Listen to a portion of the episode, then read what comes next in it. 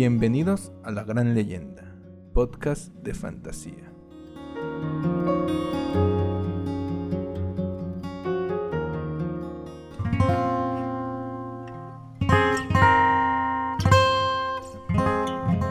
Han pasado varios días y ya me encuentro recuperado de haber estado enfermo.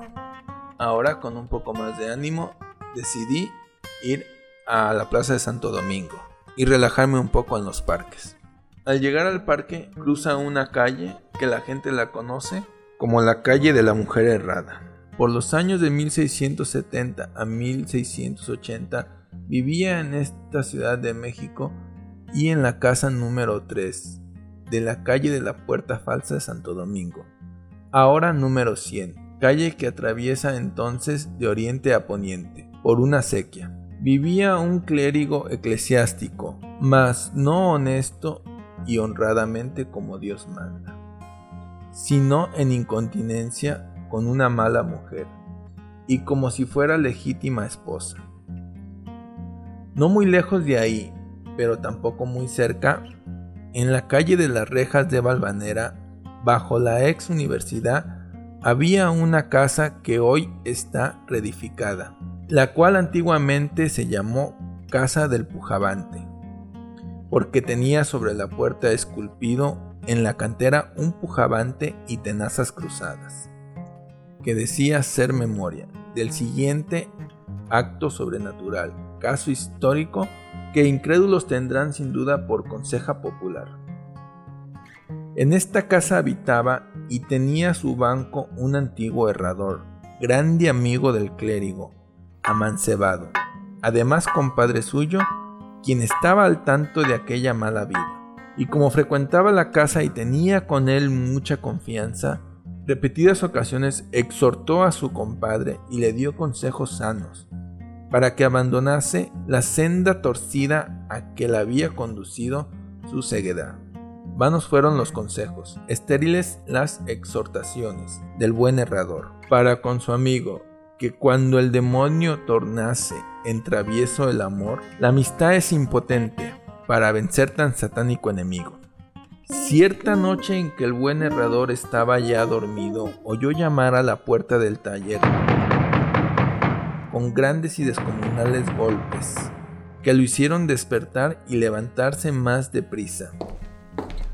Salió a ver quién era, perezoso por lo avanzado de las horas, pero a la vez alarmado por temor de que fuesen ladrones, y se halló con que los que llamaban eran dos negros que conducían una mula y un recado de su compadre el clérigo, suplicándole le errase inmediatamente la bestia, pues muy temprano tendría que ir al santuario de la Virgen de Guadalupe.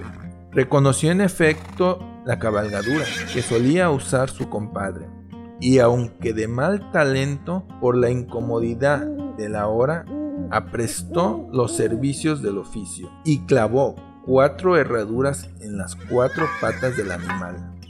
Concluida la tarea, los negros se llevaron la mula, pero dándole tan crueles y repetidos golpes que el cristiano herrador le respondió agriamente con su poco caritativo proceder. Muy de mañana al día siguiente se presentó el herrador en casa de su compadre para informarse del por qué iría tan temprano a visitar el santuario de la Virgen, como le había informado los negros, y halló al clérigo aún recogido en la cama y al lado de su manceba. Lúcidos estamos, señor compadre, le dijo, despertarme tan de noche para errar una mula y todavía tiene vuestra merced tirante las piernas debajo de las sábanas. ¿Qué sucede con el viaje? Ni he mandado errar mi mula, ni pienso hacer viaje alguno, replicó el aludido. Claras y prontas explicaciones mediaron entre los dos amigos, y al fin de cuentas convinieron que en algún travieso había querido correr aquella broma al buen errador. Y para celebrar toda la burla, el clérigo comenzó a despertar a la mujer con quien vivía.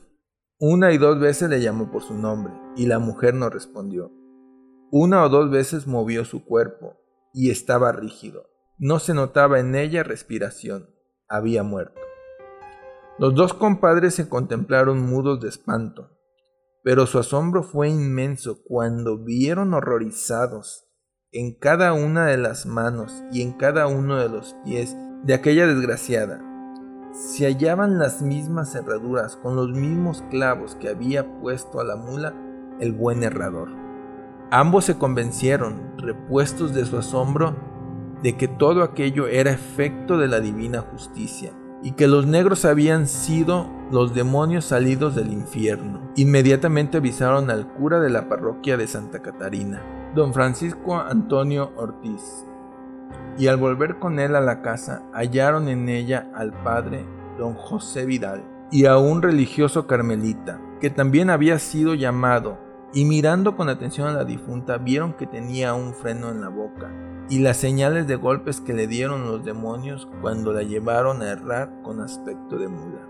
Ante tan estupendo caso, y por acuerdo de los tres representables testigos, se decidió hacer un hoyo en la misma casa para enterrar a la mujer, y una vez ejecutada en la inhumación, guardar el más profundo secreto entre los presentes. Cuentan las crónicas que ese mismo día, temblando de miedo y protestando cambiar de vida, salió de la casa número 3 de la calle de la Puerta Falsa de Santo Domingo, el clérigo protagonista de esta verídica historia, sin que nadie después volviera a tener noticias de su paradero.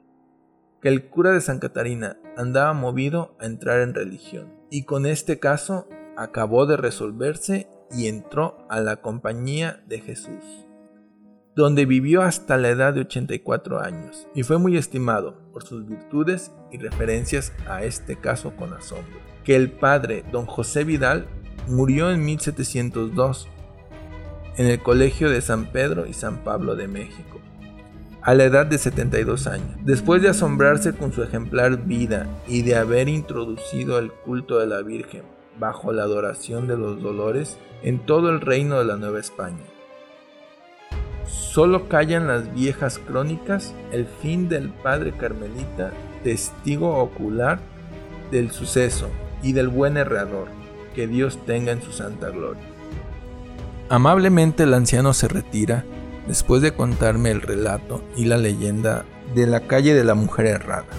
Doloroso, incomprensible, y sumamente escalofriante es pensar e imaginar a esa mujer siendo errada y sujetada por demonios.